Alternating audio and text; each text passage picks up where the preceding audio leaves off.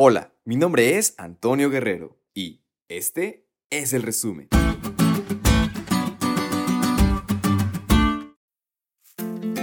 ¿Qué tal amigos? ¿Qué creen? Hemos llegado al final de nuestra lección de este trimestre. La carta a los hebreos ahora forma parte esencial en nuestro diario vivir, puesto que en el transcurso de este estudio nos hemos enriquecido de estas enseñanzas teológicas y prácticas que esperamos hayamos atesorado y aprendido muy bien. Y en este caso, Pablo nos hace un resumen de las últimas amonestaciones y consejos de lo que un cristiano puede llegar a tener como resultado.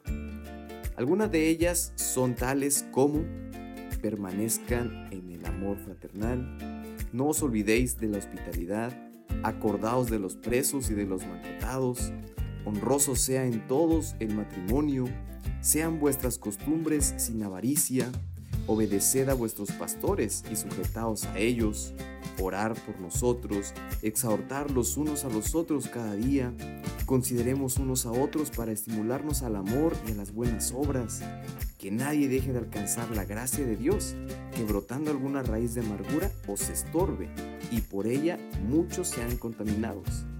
No os dejéis llevar de doctrinas diversas y extrañas practicar amor mutuo y permanecer unidos.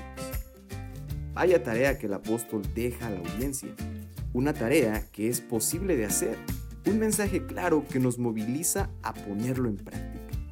Y con esto te pregunto, ¿cómo te encuentras al respecto? ¿Cómo se encuentra tu familia?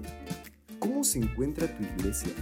Si has pasado por alguna diferencia en estas áreas o crees que tu iglesia o familia necesita mejorar, te invito a que puedas empezar desde ahora.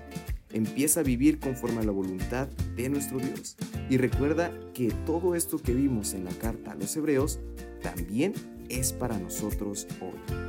Te invitamos a que sigas estudiando junto con nosotros y que este próximo trimestre sea de gran bendición.